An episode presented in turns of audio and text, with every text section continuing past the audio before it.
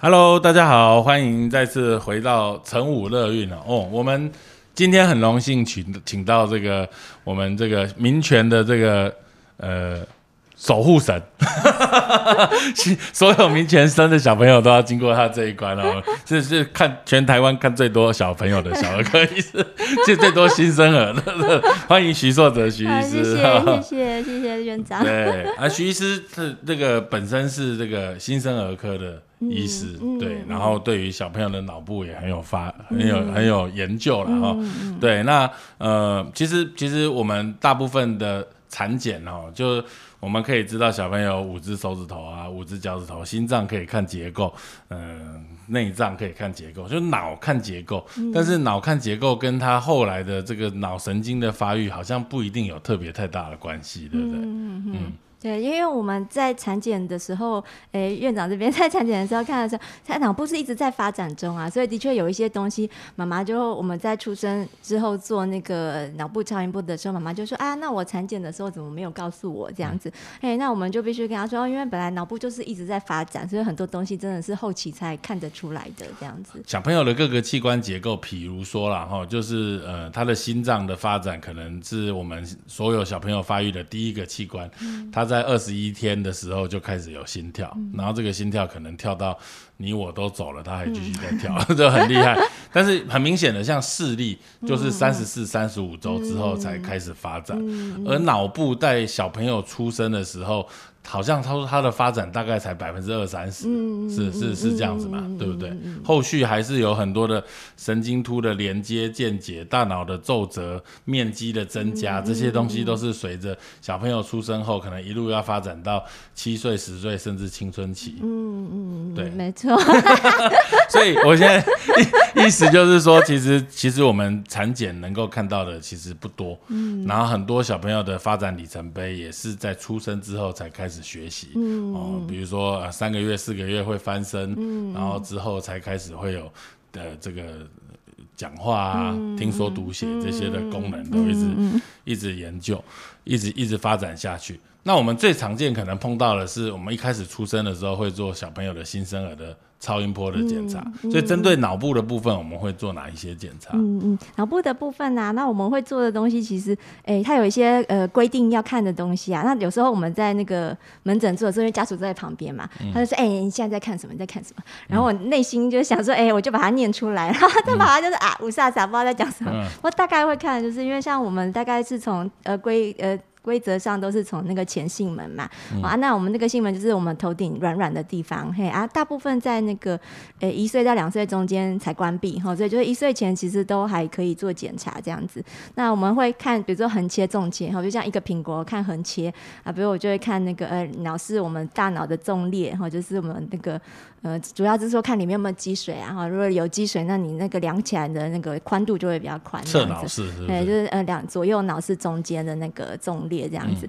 然后我们会看到一点那个胼胝体嘛，胼胝体就是蛮重要的地方这样子，然后会看左右侧脑是大小有没有对称啊，然后还有大有太大吗？哎，然后有一些地有一些地方可以看得到球脑的钙化点啊，哎，那如果要比较完整看到，当然还是要要要那个呃。呃，纵切看看，然后纵切就会看更多的东西哈，比如说我胼胝体可以整个看得前中后看得比较完整这样子，然后因为我们有一些小孩是那个，当然大部分现在是高层次都看得到，那以前偶尔会有一些，还是会有一些人没有做到高层次，他等到出生才看得出来，所以他的胼胝体是部分发育或者是完全没有发育的，哎，啊这种我们就还是会需要转给神经科去做一些评估这样子。哎，那我可不可以请问一个问题？胼胝体缺损这个东西，大家听起来连。胼胝体三个字怎么写都搞不清楚，到底它少了会怎么样？胼胝体怎么写你会知道吗？对，所以每次那个念出来，家家属都一头雾水这样子。对 对对，它就是因为它是我们左右那个左右神经交错的地方啊，所以就是想象说我这个地方如果没有长，我左右的那个连接是有问题的。哎，可是文献上是说，的确你这个没有长啊，每一个人还真的不太一样，就是说，哎，有的人的不见得会有很严重的。后遗症这样子，嘿啊，当然现在比较常见，可能是因为如果没完全没长，你是在那个可能产检就是是看得出来，哎，那比较有可能看到是比如说部分发育不全，对对对，部分发育不全，那个的确就是说，我们可能出生后可以比较可以看得到一些哈，比如前面有啊，后面看不清楚。那当然最完整还是要去做 M M R I 哈，才能够看得比较清楚。然后。呃，每一个小孩也是不太一样啊，哈，他他就是呃症状轻重不是不太一样，所以通常还是会需要神经科定期就是帮你追踪这样子，嘿嘿，然后再来还有像我们就是说，哎，很常会有写什么第五脑室、第六脑室啊，哈，尤其在早产，我们比较早出来，可能五跟六脑室都还没关起来，哎，可是这个文献上，因为早期没比较没有在做这个。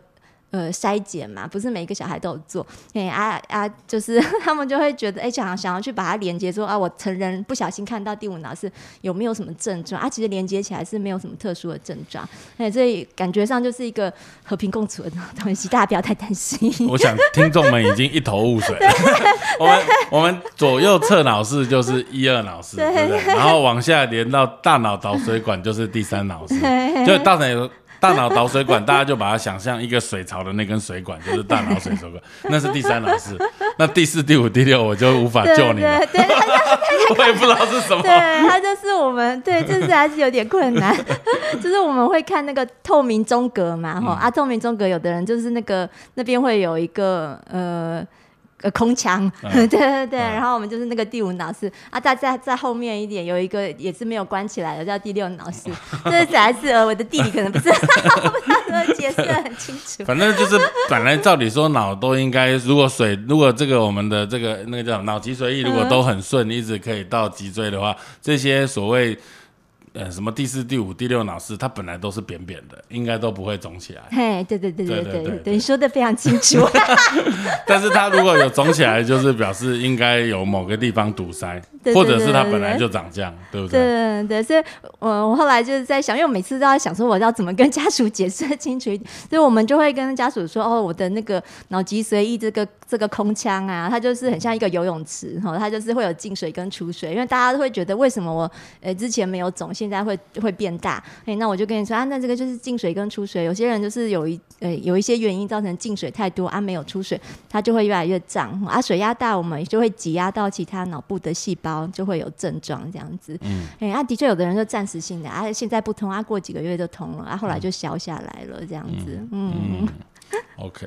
好，那还有一个脉络丛囊肿。脉络对对对，这还有一些水泡也是很常见哈。脉络丛就是我们在那个脑室里面会有一些血管丛这样，哎，那就非常多人会有水泡啊，甚至有些人妈妈说她在产检就有啊，出生要再追踪有没有小鸟啊，大部分都会自己消这样子，那也没什么症状，都不用担太担心的。嗯嗯嗯嗯。嗯，所以我们最常见这个新生儿脑部超音波会看到的就是说脑室扩大，对不对？很多会碰到这样，所以脑室扩大，大家一想就哇，天哪，脑室扩大会怎么样？嗯，这个我们有什么样可能的原因会造成脑室扩大？嗯嗯，哎，对不起，我们刚刚新生儿超音波要看的内容有讲完了。哎哎，差不多。然后其他就是比如说，哎，脑干的地方啊，小脑啊，哈，因为他他大概我们都是会出生，有时候其实除了一些结构上问题，还有一些就是跟生产相关的，像是难。免会有一些呃小小的出血，这个也是很常见的，因为毕竟生产对宝宝来说是一个非常重大的那个事件，这样子。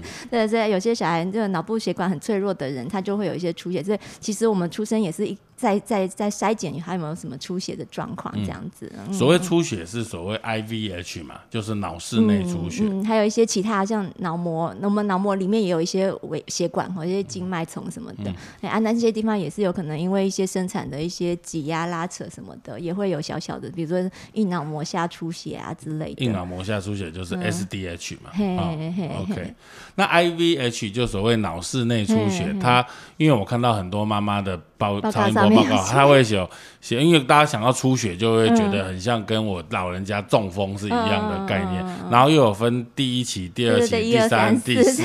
对，可以稍微跟我们同仁讲，呃，不同人，跟我们盲盲广大无知的妈妈，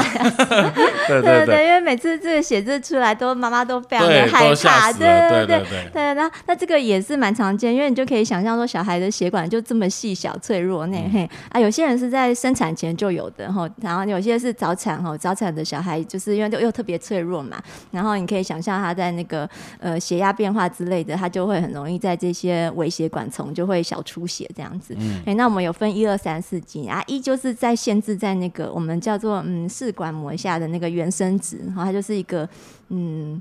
原生就是一些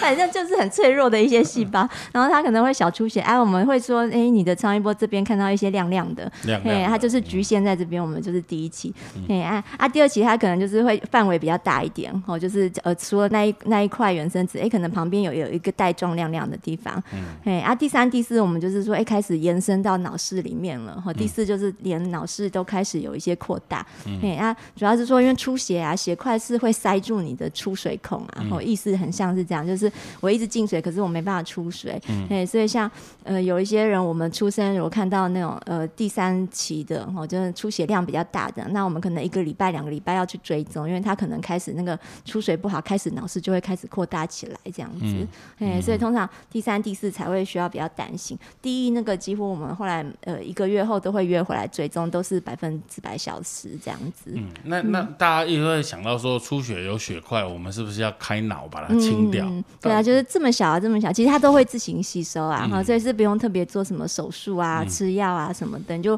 不要管它，然后它慢慢就会吸收。只要它没有堵住的状况，有堵住才有考虑对，通常第三、第四我们会帮你转给神经科的专家，嘿，然后因为这种第三、第四，我们有时候还是建议要做 MRI 啊、和评估之类的。嗯嗯嗯，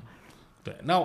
在之前也有提到说，新生儿我们会针对呃这个小朋友的脑部做超音波，比如说小朋友出生后什么一天啊、三天啊、二十一天啊，那这些是在看什么东西？嗯，对。对啊，通常我们在呃足月的小孩，对足月小孩，我们可能就是出生做一次啊，没事，如果没有特别的症状就没有再特别做，然后后期就是门诊有发现什么头围长太大太小，哎啊早产儿就是因为它比较小啊，然后所以有一些文献上就会说，哎，比如说我三十二周。然后大概百分之十都会有脑脑室的这个小出血这样子，生产造成的出小出血，就是早产，对对对，可能就是早产，他这个血压变化，因为这个出生对他来宝宝来说还是一个冲击这样子。哎，啊，当然周数越小，就比如说我二十四周，可能有一半的人都会出血这样子。嘿，所以就是越小的周数的小朋友，我们会比较密集的追踪。嘿，可能就是哎一天、三天、七天，嘿，哎 OK 三二十一天这样子。嘿，定期所以也就是说，这个脑脑部的出血，特别是刚刚说的 IVH 脑室出血，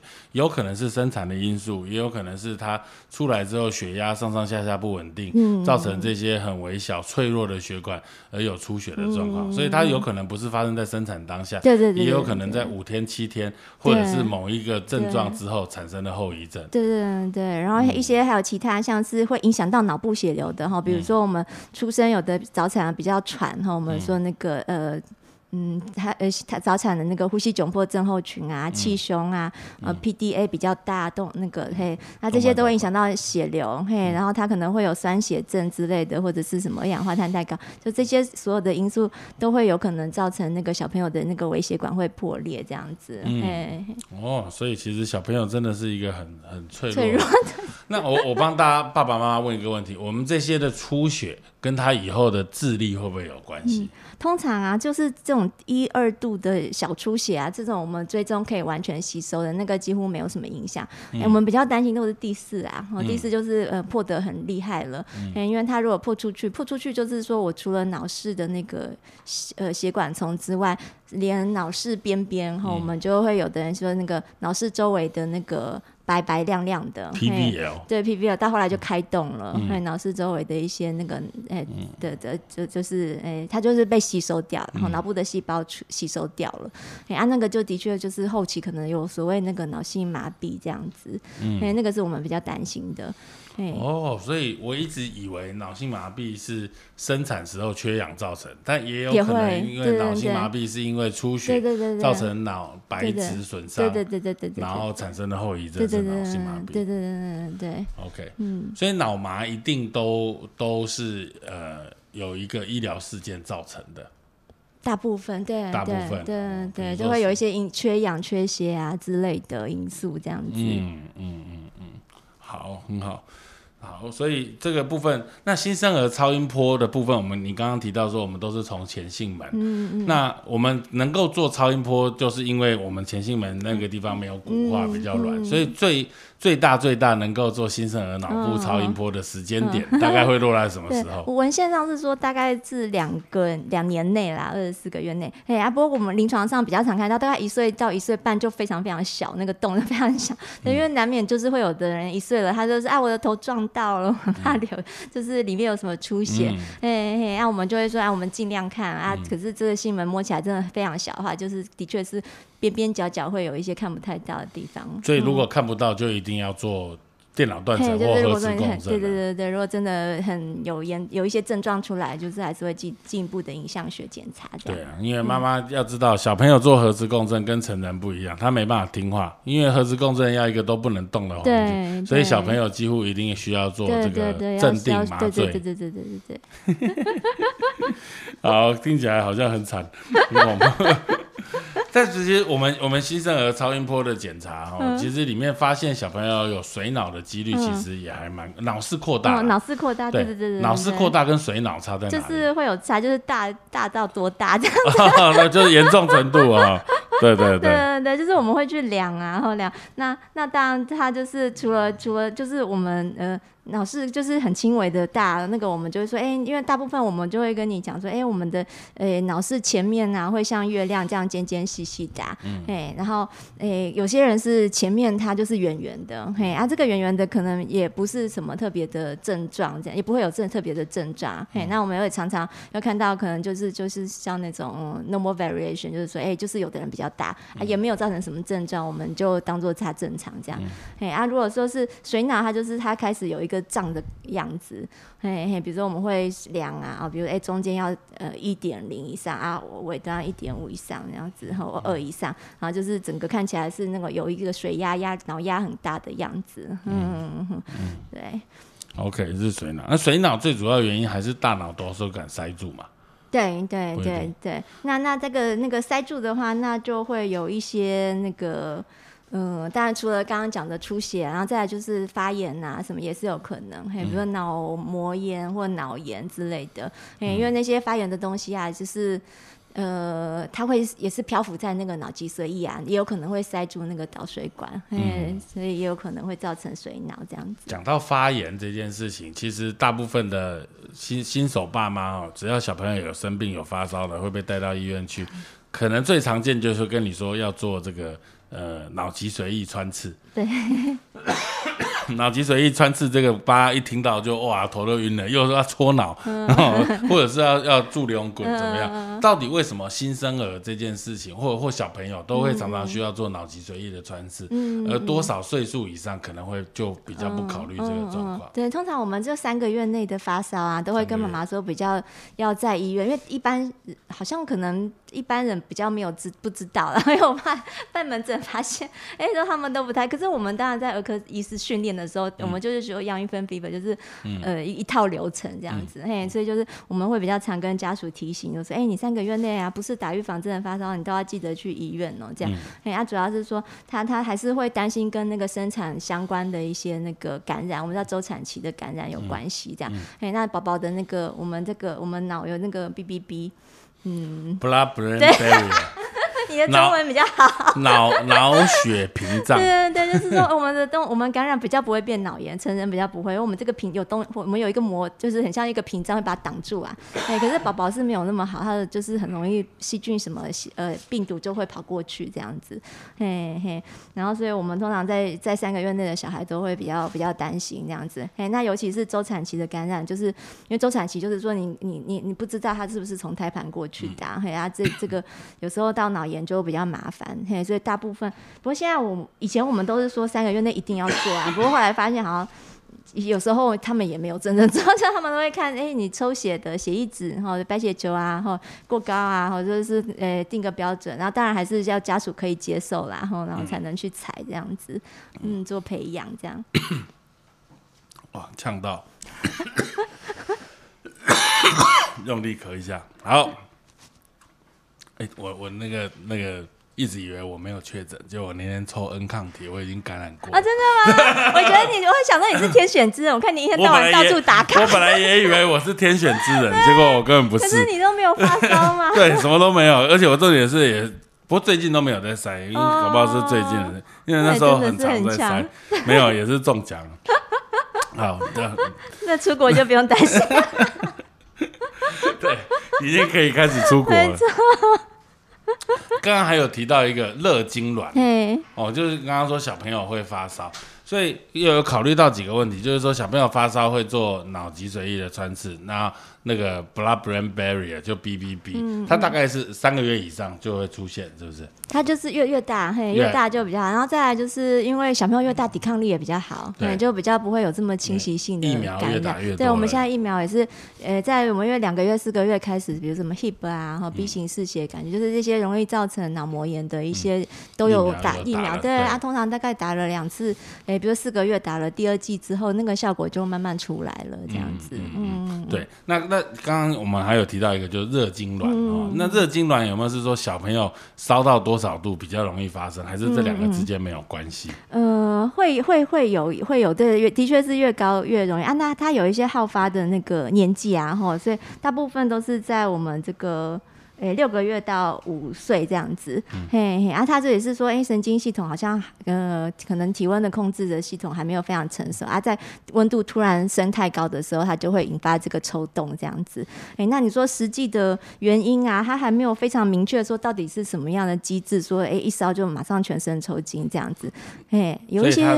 抽筋是全身性，对，全身性的，眼睛会上吊吗？哎，对对，也是会上吊，对，啊可能对，就是抽完会好像全身无力这样子。哎，那它有分就是简单的跟就是我们说单纯的那个热痉挛跟比较复杂型的。哎啊，单纯就是我们这样全身抽啊，抽完可能十五分钟内就好了。抽十五分钟。嘿，就没有超过十五分钟。哦，那也是蛮累的嘞，抽十五分钟。的话，那我们要怎么办？如果如果我是家属，我是建议还是赶快去医院。不是他正在抽啊，我一定要先想办法让他停下来。对对，所以我们通常把他泼冷水可以吗？哎，就是哎，通常就是对，通常我们就是尽尽量让他不要被一些那个呕吐物呛到，好，比如说侧一边啊，哎，让他把一些呕吐物吐出来，哎，然后注意他是不是哎呼吸这些 OK，因为有以前是会有人咬东西啦，就是给他看不过现在是不建议这样子。人家就说你就你就观察一下它是不是可以那个自行停止，嘿，大部分都会自行停止。哎呀，可是当然如果你觉得唇色有异常吼，那个呼吸有困难，那个还是要赶快叫那个可能救护车或者赶快带去医院，这样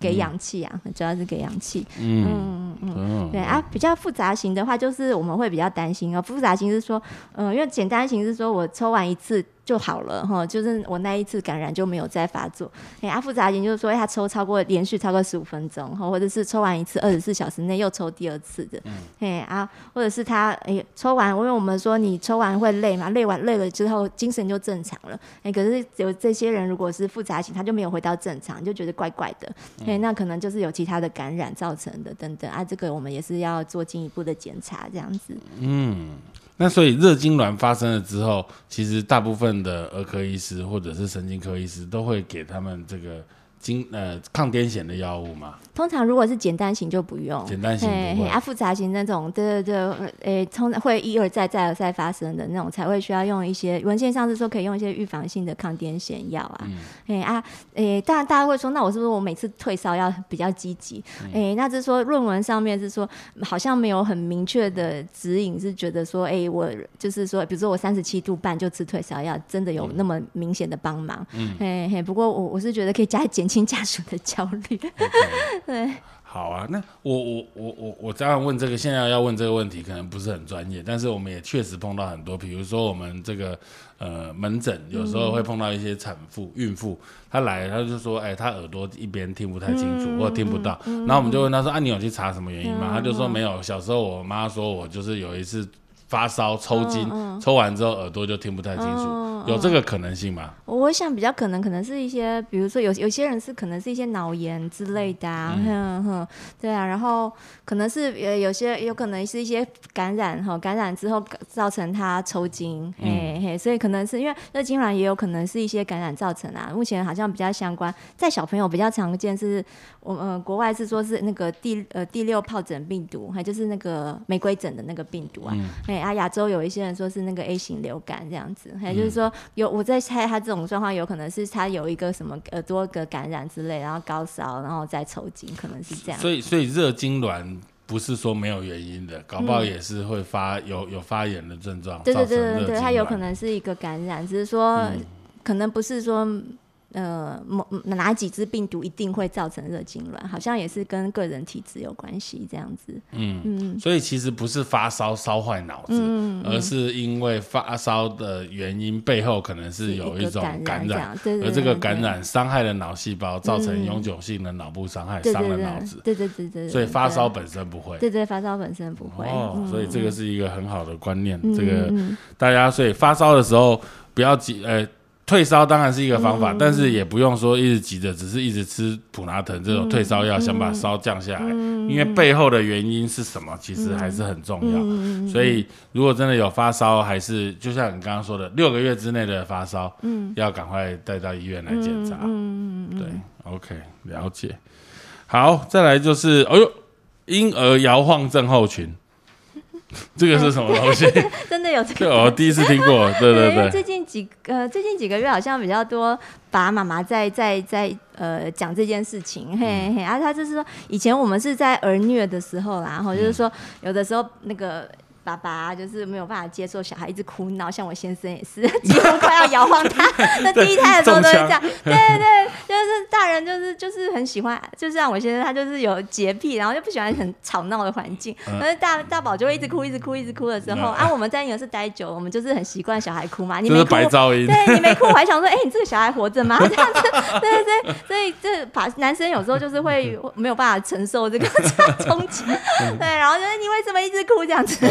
就是这个用力过度的摇晃啊，哎，那可是因为最近几年就是太多人在提倡这件事情，于是有门诊常常会妈妈就说，哎，我都不能，我那拍打嗝啊，我是不是不可以这样摇他？我会不会把他婴儿摇晃症候群？其实也没有那么恐怖，就是一般你在拍打嗝，轻轻的那个晃动是是可以的，哎，通常是那种无呃非意外，然后就是恶意的摇晃，我们说那种剧烈的摇晃，它会拉扯到一些脑头部的血管啊，因为我们当通常是在那个一一岁以内啊，我们这个。颈颈部其实都还没有很很硬嘛，哈，所以他的肌肉没办法维持他的头啊。我们在用力摇晃的时候，那个血管就会被拉到这样子，他就可能会有一些出血之类的。哦，所以他有可能是出血，或者简单来讲，基本上是脑震荡嘛。对对对，就是一种比较严重的脑震荡。就是被你摇到脑震荡了。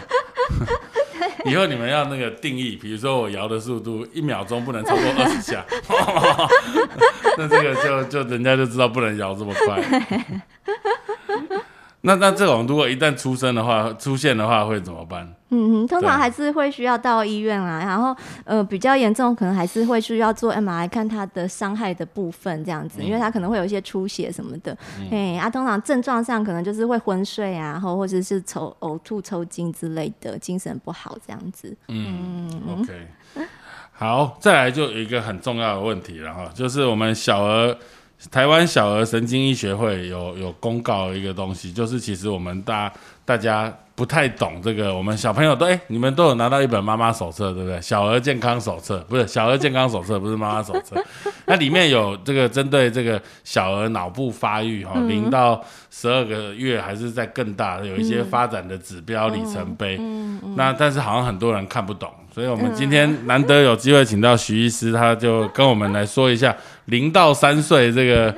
小朋友这个脑部发育期，我们就从零岁开始一路讲到三岁。对对，这个妈妈这个儿儿童健康手册啊，真的是很大家手册赶快拿出来，大家阅读。因为我们发现每次要来打那个预防针的时候，大家都是白的，大家都白的都没有写作业。对对对，他带的这个手册是他儿子的手册，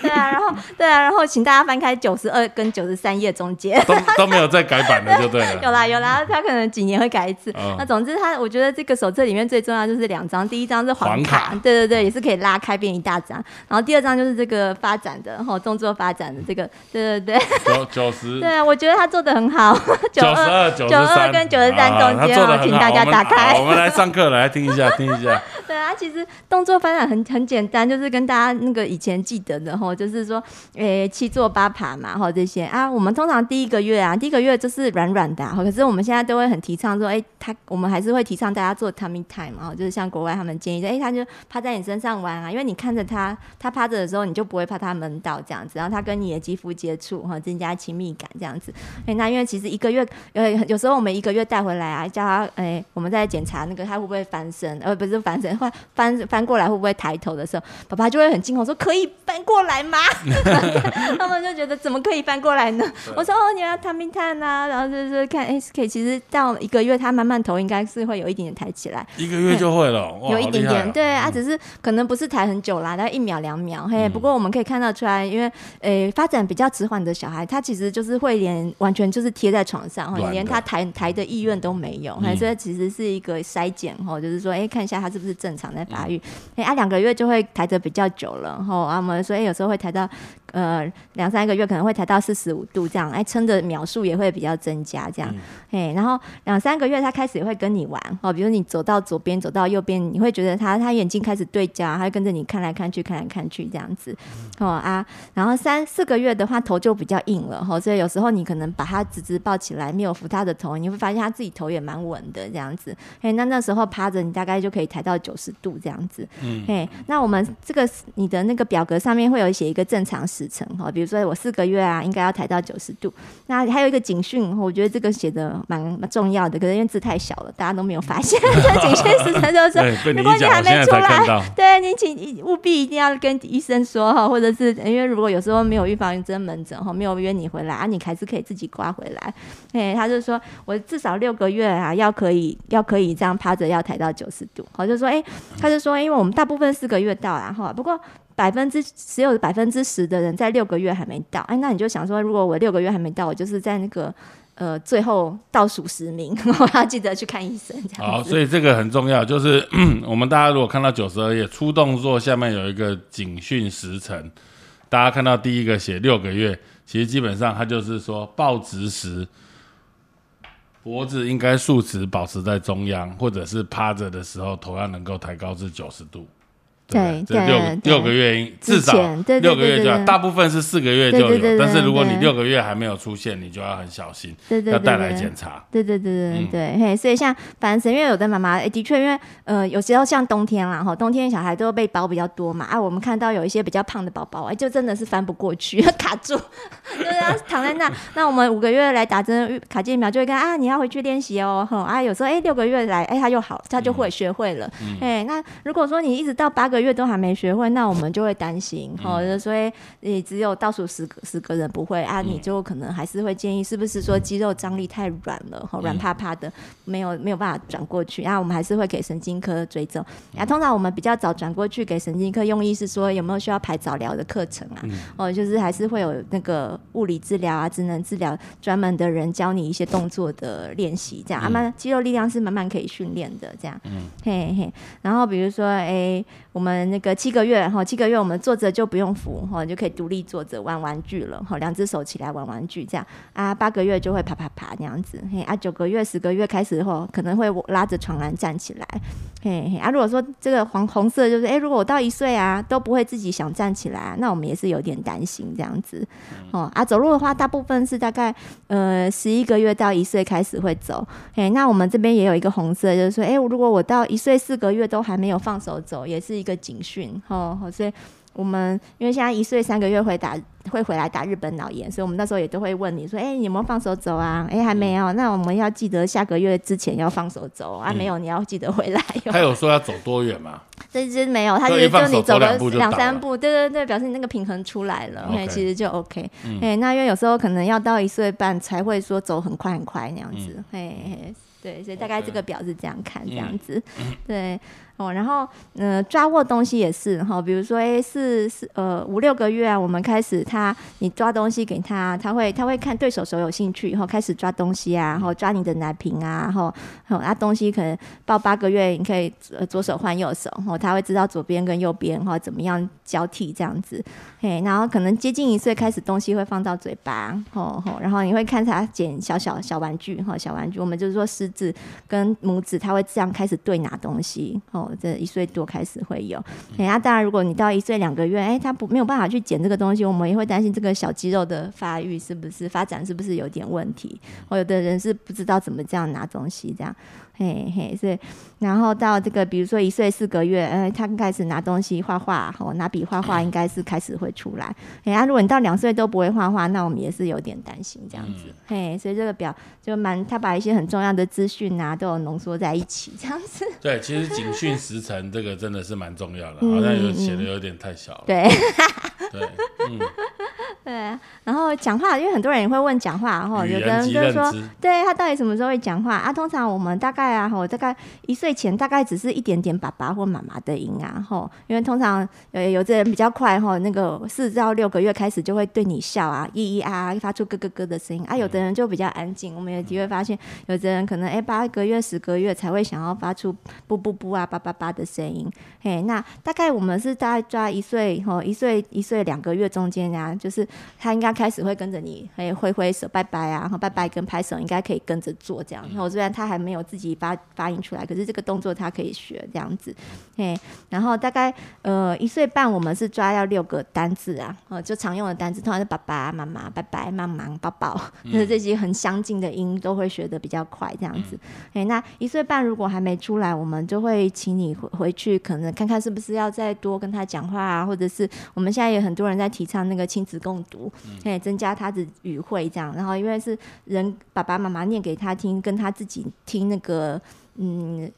有声书啊，那个感觉还是有差这样子，嘿，那大概两岁开始就会讲一些句子出来这样子，嘿，一些句子就是爸爸来，爸爸妈妈来，哈，可能就名词加一个动词这样子，嘿啊，两岁之后他的智慧量和单字量可能就大概五十个以上了，嘿，所以一岁半到两岁中间就是一个语言发展很快速的时间，嘿，就语语言爆发期这样子，对，因为有些妈妈就说啊，一岁半他还没有讲到五个单字，非常的担心，哎，可是到了一岁。呃，八个月、十个月就突然说，他就噼里啪啦一直讲话，很吵，拜托他不要讲话这样子。对对对，所以大家都可以再再陆续追踪一下小朋友这个发展这样子。原原则上，语言的的观察期，一个很重要的时候是在呃一岁嘛。对对，大概一岁左右。嗯，对，嗯嗯嗯嗯，对，就他有没有发出声音哈？比如说，他如果到诶。大概快一岁前，他都不会有任何爸爸或妈妈或喵喵或就是一些撞声词，他也都不太想发出来。那我们也会比较担心。然后再就是互动吼，最后可能就是互动部分，因为现在有在提倡看一下那个自闭症的筛检嘛吼，因为以前可能是两三岁吼，因为两岁开始比较会互动嘛吼，跟人家玩。那现在开始，我们发现有些妈妈也是蛮早就发现了，还是有一个妈妈甚至一岁就跟我说，我觉得她有自闭症，我就我就头皮发麻，我想说，哎，真的是我没有发现吗？然后发现她非常，她也蛮敏感的，她就说，我有问我的朋友是那个有有自闭症的 baby 这样，所以她有跟提醒这件事情，对，然后我就发现，哎，对，这个真的是我们可以就是从很细微的地方去，哈，比如说。呃，他带出来的时候，他就是呃，小孩是不太看陌生人的哈。比如他来整间，他就是会一直回避我的眼神，他就是会一直看边旁边。然后我们就是没有 eye contact，就是他不会想要正对你的眼睛。然后在家的时候，他也就自己玩自己的，哈，也不太理爸爸妈妈。哎，你你跟他叫他，他好像也不会想跟你玩。然后他也不会主动来找你。嘿啊，有没有主动找爸妈是一个很重要的的的的那个警讯，这样子。嘿嘿，所以就是我们现在甚至有时候一岁。一岁三个月，然后觉得怪怪的，我们就会帮你转给那个身心科，嗯，看评估看看这样子，嗯嗯嗯。其实刚刚听起来哈，就是说前面一个是粗动作，一个是细微的动作。粗动作当然就是什么抬头啊，然后翻身啊、坐啊这些是粗的动作。细微的动作就像你刚刚说的，拇指跟食指的运用，其实包含语言的认知，还有跟身身边周会。周呃针边处理及社会性这些东西，其实事实上是刺激很重要。对对对。所以我想说，以以以徐医师的观点来说的话，我们在带小孩的时候，是不是要多跟小孩讲话互动，呃，抚摸哈，就是肌肤有身体的接触，这些对小朋友的发展都会有帮助。对，或者是干脆我们早一点让小孩去上幼幼班，让他们自己同才互相聊天。六个月，六个月就可以送去了嘛？可是好像两个月就有了。对，脱音现在有的一两个月就两个月就脱音了。他们会不会有同才的刺激会更快？以你的角度来看，我我觉得是有。对对对，像像我我我自己大宝，我那时候第一胎嘛，就很很舍不得啊，我就三岁送他去那样子。嘿嘿，那那那当然就会发现，因为因为第一胎有时候就是妈妈也比较。紧张哈，比如说洁癖呀，这个要消毒，那个要消毒啊，都水手不要放嘴巴。然后后来到学校，老师就就说，哎，他每次都说，哎，都不错，都不错。哎，你这个动作就不太行哈，那个手啊，哎，人家捡东西，你就你那剪熊熊，人家都会剪，你的耳朵就是会被剪掉。他就发现说，哎，他的手部运动好像肌肉就比较差。对啊，所以慢慢我就会在想说，哎，我们自己在照顾小孩之后，好像自己的一些那个。洁癖啊，或之类的，就是我们自己的一些呃，我们的关呃，有一些很小心的过度小心啦，哈，过度小心，有时候的确可能让小孩的尝试的机会就被剥夺这样子。哎，尤其像现在疫情啊，像疫情很多妈妈也不太敢送小孩去上学，对，然后也没有带去带出门，哈啊，那的确有时候哎，半年后来打针，哎，就是非常的怕生，对，然后动作发展也慢一点。我说哎，那你现在哎两岁多，哎，你会不会溜滑梯？没有去过溜滑梯，太恐怖，外面都不敢去，这样唯一出来就是打针。一出来一出来就要被打针，好恐怖的社会。对 对对，因为我想想想 也是蛮辛苦的，所以后来我们就会想，现在疫情好一点点，我就会鼓励他啊，你就戴口罩啊，人少的时候你还是去公园玩一玩呐，嘿嘿，就是去触摸哈。然后有时候我们也会建议他去那个，比如说草皮啊，走一走啊。有的小孩就比较不会触觉敏感，然后有的妈妈就说啊。呃，就是很怕很怕生嘛啊，刚送去上学啊，哎会咬别人啊，然后因为他没有接触过其他人，他都是独生子嘛啊，抢玩具抢不到就咬别人这样子。对，这也很常碰到咬人家困扰对对，他没办法讲话，就是 用动作来表达他的需求这样子。哎呀，我们就会鼓励他，那你就去亲子馆啊，就是在一些有比较那个同年龄的地方，哎，你就会可以教他排队啊之类的，还就是教他一些人与人的互动，哎，怎么样去控制。这个其实事实上蛮重要。我有一对双三胞胎的妈妈，她说她老二就第二个。就会很会咬别人，就原原因是抢不到玩具，因为三个都男的，然后对对太竞争了，然后咬别人，对啊，所以这也是一个问题。还有就是说，像嗯，我因为我们基金会有在做一些机构，机构的小孩他在机构里长大，跟在家庭里长大的也都会有很大的不同，所以其实。包含隔代教养的小朋友啊，包含这个呃，可能说那个呃呃外籍外配的妈妈啊，新住民的哈，我们应该说新住民的小孩，跟隔代教养的小孩，跟机构的小孩，跟自己带的小孩，跟保姆带的小孩，其实。在在某一方面，其实大家的发展都不太一样。对，都不太一样。好像人多，就是的确是他们有很多学习的对象，然后语言的刺激这样子。对，嗯。所以其实要要要多鼓励，呃，我们的家属要多跟孩子有互动。所以其实其实亲子共读这个讨题目，我们也有讨论过。我觉得这就是一个很棒的互动。然后你可以借由共读的状况，或者是跟小朋友对话的过程，你就可以发现到很多。一些小东西，对对，很好玩的东西，对对对，像每个年纪的小朋友，他像一些文文献也会说，哎，那其实亲子共读可能不是那一本书要把它读完，对，哎，像我们有时候第一次念的时候啊。哦，我先生他就会这样 念到自己睡着。念哦，他他是念到很生气啊。这书是搞什么？因为小孩就会翻翻翻嘛，就一第一页就第三页就第五页，他说第二页第二页还没念，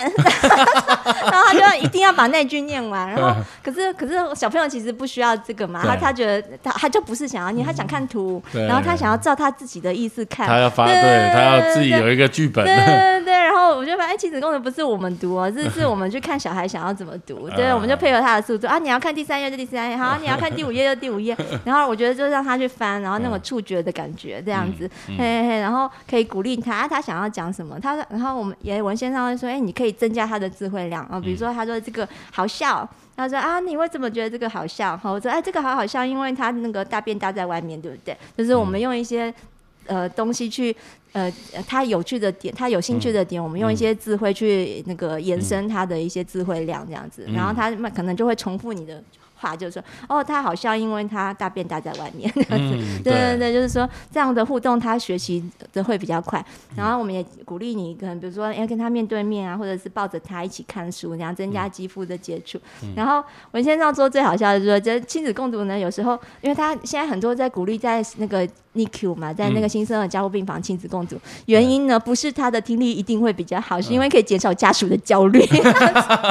我觉得是哎，就是我们在跟小孩念书的时候。哎，他会有一些很好笑的观点，然后或者是我一本书啊，我我每天其实重复念是 OK 的。哈，小孩有时候是会有几本爱呃有特别有兴趣的的书，所以不用每一天都不一样。其实他有时候就是特别喜欢。对啊，我觉得重复的练习其实他记忆会比较快，这样子。哎，然后你会发现他每次的他的想法又有一点不一样。啊，今天他喜欢这边，啊，这后来他喜欢这边。嗯。对，然后就发现他每天都有一些新的进步，这样子，对啊。然后在念的时候，你就会减少家，就是我觉得会减少爸妈的焦虑感。你可能刚刚只是很想痛扁他，哎，现在就发现他其实也蛮可爱的。对啊，所以其实就是互动啦，哦，这个东西其实很还是很重要。不然因为太早接触这个手机哦，三 C 的产品，其实事实上小朋友就是跟荧幕在互动，不是跟人互动，这个其实就。就就失去很多，嗯，对啊，对，没错。最后，最后，我想要问一下，就是很多爸爸妈妈都想要给小孩最好的，嗯，所以小朋友出生，哎，在怀孕的过程中，哇，妈妈吃了很多的营养品啊，哦，燕窝的这个什么珍珠粉什么有的没的，都希望小孩子能够长得好，发展好哦，出生白一点哈，出生能够怎样，皮肤好。到底我们新生儿哈，到小朋友出生的这个一路到他长大成人。不归我们父母管的这个时候，有没有什么营养补给品哈，会是一定会需要的啊？或者是他在食物摄取方面有没有什么样的建议嗯，通常我们啊，就是还是建议就是均衡的饮食啊。对啊，现在当然一些营养补充品比较常。推荐的可能就是像 D 三啊，因为最近很多的研究那样维他命 D 三，哎，他就是说，哎，我们有一个希望你有达到的量，哎，大家发现大家普遍可能也很少那个户外活动晒太阳，然后普遍量不足，增加可能会增加一些发展那样子会发展比较好，然后 DHA 啊，然后这些是比较常见，然后在好像婴幼儿上面也蛮安全的这样子，嘿，那饮食均衡，我们当然还是建议说，哎，比如说四到六个月啊，或者小孩开始可以试试看多吃副食品。啊，嘿嘿，就是因为除了奶奶以外，我们其实越大越大小孩的发展会需要一些，比如说淀淀粉、肉类啊，然后呃那个蔬菜啊、维生素啊这些，然后就是当然偶尔会有的小孩是吃副食品，好像衔接有困难的，他就喝奶奶就单纯喝奶喝比较久一点，嘿，那我们就会稍微觉得营养可能还不太够。嘿，然后再来就睡眠啊，因为开始很多小孩就是，呃，有些小孩睡眠会跟着大人哦，因为我们有些爸爸妈妈工作是很晚很晚的，哦，跟着小孩就会一两点睡觉，对，那当然我们也会提醒你说，哎，那你可能先把小孩。哎，弄睡了，你再来忙你的事情，这样子嘿。因为我比如说生长激素是晚上呃十点到两凌晨两点最多嘛，我们都希望你这段时间尽量是熟睡。其实脑部的发育啊、长高啊什么也都是比较有帮忙这样子。比如说，就许医师讲的这个跟那个黄正宪讲的时间，哎，黄正宪医师，我们前几集有录，完全一模一样，就是就是小朋友就是应该九点多十点睡，对，不不是说他要睡得比较久，而是那段时间对于他褪黑激素的分泌是。最最旺盛的，所以睡觉也是在学习，在长大，对对对对，也会长得身高啊，什么都会比较好。嗯嗯嗯，好，真的很高兴，这个今天徐医师来接受我们的访问哈。那其实今天的最重要的重点就是妈妈呃儿童手册第九十到九十三页哦，然后然后其实事实上我们能够做的。就是比如说你说什么发烧啊、脑部超音波这些，其实前面讲的这些内容都是儿科医师的专业了。就是我们作为一位新手父母啊，能够做的就是多观察小孩子，多跟他互动，嗯，然后我们才会去发现他是不是真的有在某一个时间点会落后。嗯在大一点之后，开始有这个亲子共读，他有多了跟小朋友难得的相处时光，也是让我们其实自己休息一下啦。嗯哦，对啊，因为我们也开始录了这个基金会，呃，开始录这个东西，我觉得我自己也学习很多啊。虽然我没有小孩子，但是嗯我觉得一个礼拜有一一两个小时跟儿科医师聊聊一下，嗯会发现，哎，其实儿科医师看到了很多点，就我们是连想都没想过的东西，嗯所以是很有趣。最后，是不是请徐医师有没有可以跟我们新手爸爸妈妈勉励的？就是每个人都想要。头好壮壮，要做总统，其实做总统很惨的，每天被人家骂翻。五十一 percent 支持你，就有四十四十九 percent 人在干掉你，对不对？所以还是做一个比他一般平凡的人。我们要怎么做一个平凡的、健康的小朋友？对对对，我觉得现在家家属因为资讯太发达了，现在网络的世界啊，所以嗯对是是是很多人看了很多东西，就是会增加自己的焦虑感这样子。嗯对对对啊，那我们我们当然还是建议你，就是呃，当然你有疑问啊，像像我们那个成武基金会这边就有很多很专业的、正确的知识，这样，因为很多人在妈妈的呃网网或者自己在网络上爬文啊，然后都会非常的造成个人的焦虑这样子。嗯。嘿，那我们当然希望，不管是在怀孕的过程，因为怀孕是很敏感的时间嗯。啊，我我自己呃经历过，也觉得哦，那是一个非常呃很容易会焦虑的时间，然后很容易呃担心这个担心那个，然后造成自己心理的压力这样子。哎、我们当然希望说，哎、我们这边有一些很比较呃正确专业的知识啊，然后让你觉得比较放心，可能就放心交给医师。如果你有疑问，我们还是建议你还是尽量就是问专业的医师这样子。嘿嘿，对，还有刚刚徐医师也有分享啊，其实就是洁癖，每个妈妈都有一些很多的想法，但是你你很多的这些小动作，其实也会影响到你小孩子的发展，对不对对？难怪人家说那个随便养，乐色养乐色大，大对啊概就是这样。对对对，所以后来我的那个双胞胎我就不管他了，他有时候东西掉在地上，就马上他看我们不注意，这个赶快抓起来放嘴巴，我说随便你，反正我也没办法看。可是我发现他就好像动作发展的确是有比较好一点，然后可以比较。抓抓抓，对对对对，然后拿东西就开始，然后感觉有比大宝的动作发展好。对对对，其实也是蛮有趣的，所以不用什么东西都帮孩子处理的好好，因为他总有一天他自己要也要独立，长大对。好，听到我们专业人士也有带小孩子有这种事情，我们就放心了。所以不是大家大家这个带的不好，其实每个你在学习，小孩也在学，哎、小孩在学习，我们当父母的也在学习习。。对，青菜起青菜多的话，好，OK，谢谢，谢谢，真的谢谢徐律师，谢谢大家。拜拜